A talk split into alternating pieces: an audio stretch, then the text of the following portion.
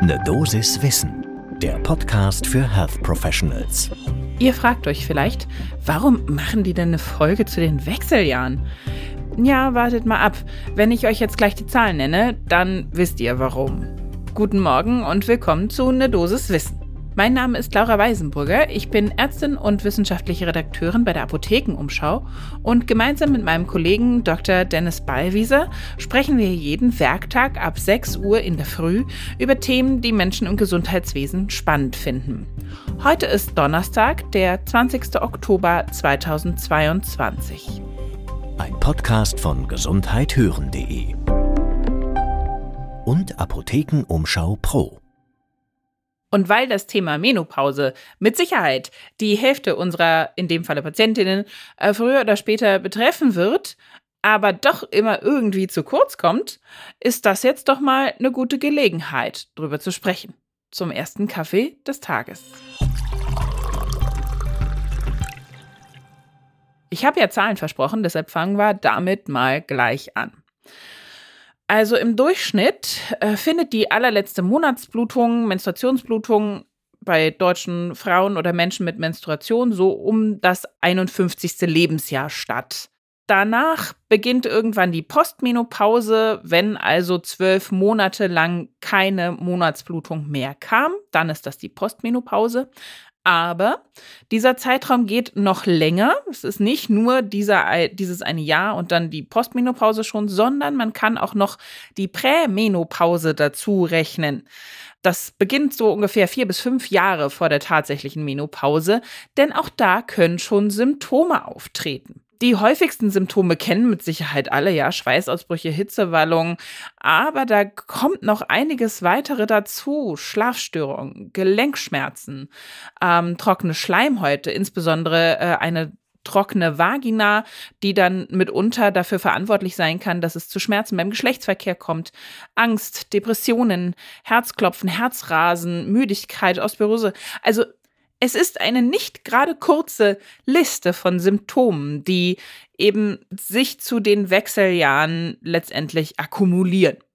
Und diese ganzen Symptome, die ich gerade genannt habe, die können äh, bis zu 13 Jahre vor Beginn der eigentlichen Menopause starten.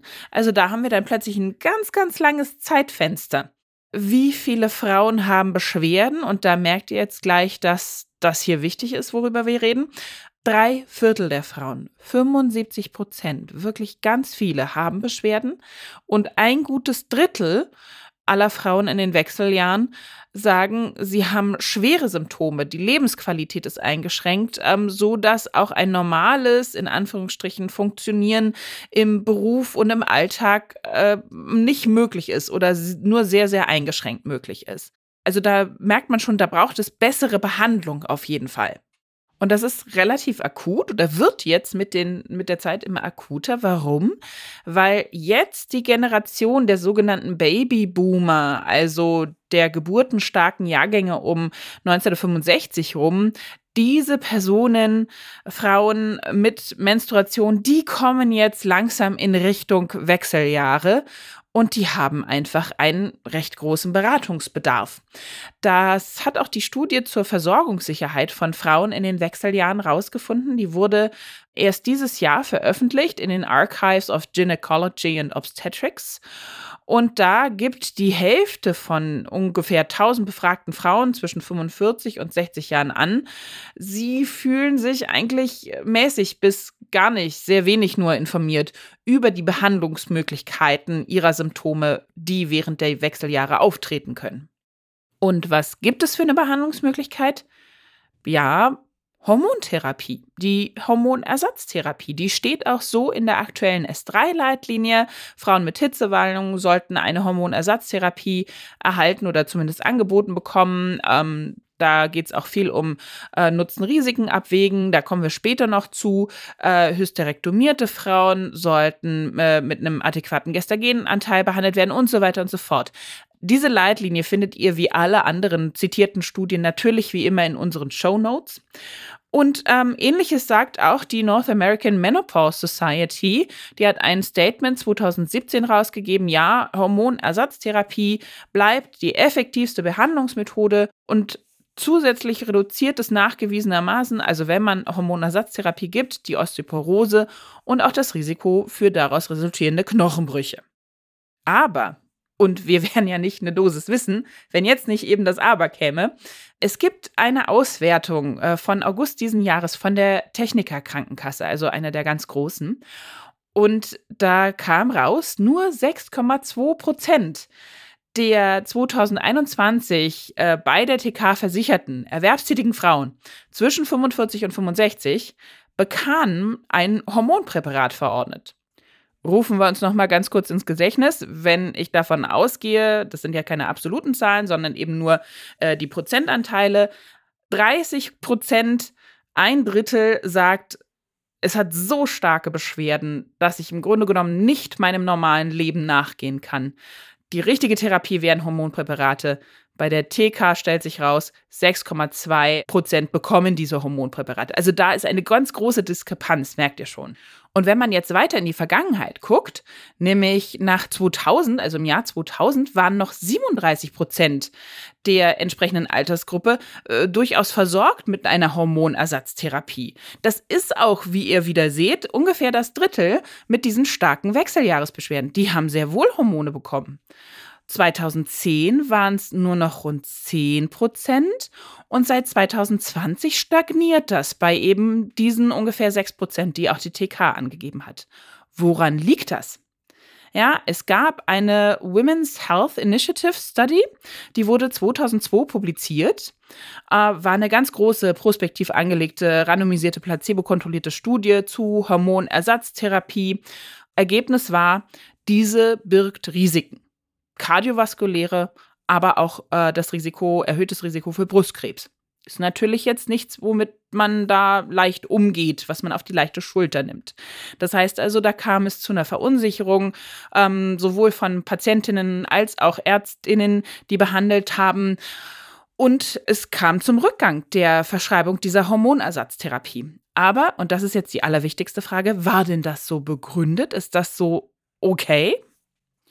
Und dafür haben wir nachgefragt, und zwar bei Dr. Katrin Schauding aus Hamburg. Sie ist Präsidentin der Deutschen Menopausegesellschaft e.V., dass sie da mal bitte diesen Women's Health Initiative Study, dass sie das ein bisschen einordnen. Und sie meinte, na ja, also das war natürlich schon wichtig, was sie da rausgefunden haben. Aber, großes Aber, alle errechneten Risiken, die die WHO da rausgefunden hat, wurden als seltene Nebenwirkungen eingestuft. Das heißt also treten bei weniger, weniger als zehn Fällen pro 10.000 Frauen im Jahr auf. Das ist natürlich wichtig, das muss man wissen, dass das gar nicht so häufig vorkommt.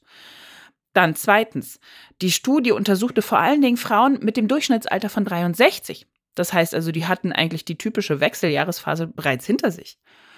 Und drittens, damals, 2002, das ist inzwischen 20 Jahre her, äh, wurden natürlich komplett andere Hormonpräparate eingesetzt. Die sind heutzutage eigentlich nicht mehr in der Verwendung. Die Präparate und Wirkstoffe sind niedriger dosierbar, gezielter anwendbar. Wir haben transdermale Östrogene, wir haben vaginale Salben, eine vaginale Therapie ist möglich. Also da ist plötzlich viel mehr machbar. Das heißt also, was ist wichtig in der Praxis, wenn ich da eine Patientin vor mir habe, die kurz vor oder schon in den Wechseljahren ist? Ganz wichtig, Aufklärung. Zum ersten natürlich überhaupt, was passiert denn während der Wechseljahre? Welche Beschwerden können da dann auftreten? Wie kann ich die behandeln? Dann eine vernünftige Aufklärung über eine mögliche Hormonersatztherapie, weil das ist immer noch die leitliniengerechte Therapie, eine sorgfältige, vor allen Dingen individuelle Nutzen-Risiko-Abwägung machen, über Vor- und Nachteile aufklären und dabei auch nicht vergessen, dass es natürlich noch andere Faktoren für ein höheres Risiko für Herz-Kreislauf-Erkrankungen oder Krebserkrankungen gibt, zum Beispiel starkes Übergewicht, regelmäßiger Alkoholkonsum, Bewegungsmangel. Das sind alles Sachen, die haben ein deutlich höheres Risiko, diese Erkrankung hervorzurufen, als es eine Hormonersatztherapie tut. Das heißt also, auch da kann man individuell arbeiten.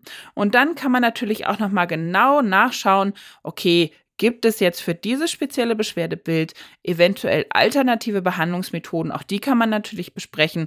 Eine Ernährungsumstellung, am Bewegungsprofil arbeiten, eine lokale Behandlung der Haut, der vaginalen Schleimhaut.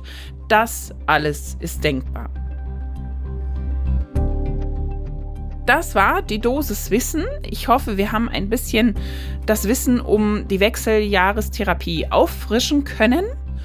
Und wenn euch das jetzt gefallen hat und ihr wollt keine Folge mehr verpassen, dann folgt uns doch einfach überall da, wo ihr Podcasts hört. Dann bekommt ihr immer eine Nachricht, wenn eine neue Folge erscheint. Ein Podcast von gesundheithören.de und Apothekenumschau Pro.